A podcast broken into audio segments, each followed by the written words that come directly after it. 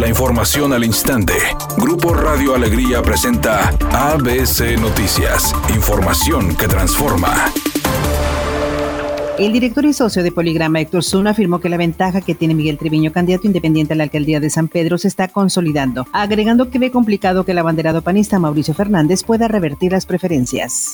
La candidata panista a la alcaldía de Monterrey, Yolanda Cantú, propuso crear un centro de emprendedurismo que integre el comercio informal, señalando que el objetivo del programa es ubicar a puesteros en lugares establecidos. Además, mencionó que para hacer posible la regularización de los comercios informales, se hará un diagnóstico y conocer la situación de los comerciantes.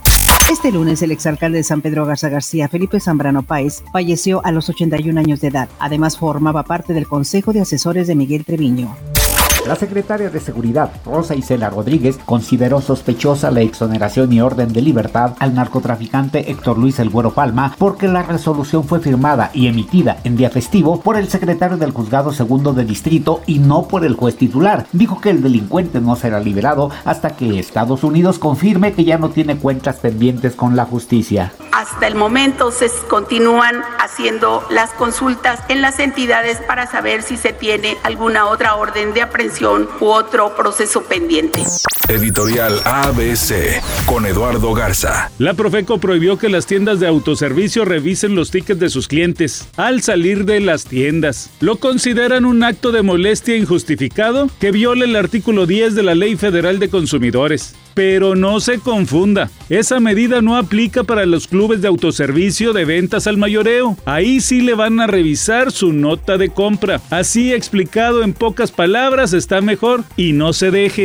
Tigres Femenil quiere culminar el clausura 2021 llegando a la liguilla como líderes generales. Para ello, deberán imponerse a Chivas Femenil este lunes en el Estadio Akron a las 19 horas. Por otra parte, Rayadas quiere cerrar la campaña con una victoria al recibir al Atlas en el Gigante de Acero. Todo esto a las 21 horas. Una vez terminada la última jornada de la fase regular, se conocerán a sus rivales para la liguilla en la búsqueda de otro campeonato. Diferentes personas que trabajaron directamente con Luis Miguel en algún momento de su carrera dijeron que si bien es cierto que en la serie de Luis Miguel se tiene que incluir un poco de ficción, esta vez los escritores se volaron la barda porque prácticamente inventaron momentos que nunca pasaron. Ellos consideran que se debe a la desaparición del personaje de Luisito Rey y también a que ya se acabó la trama en torno a Marcela Visteri, la mamá del cantante.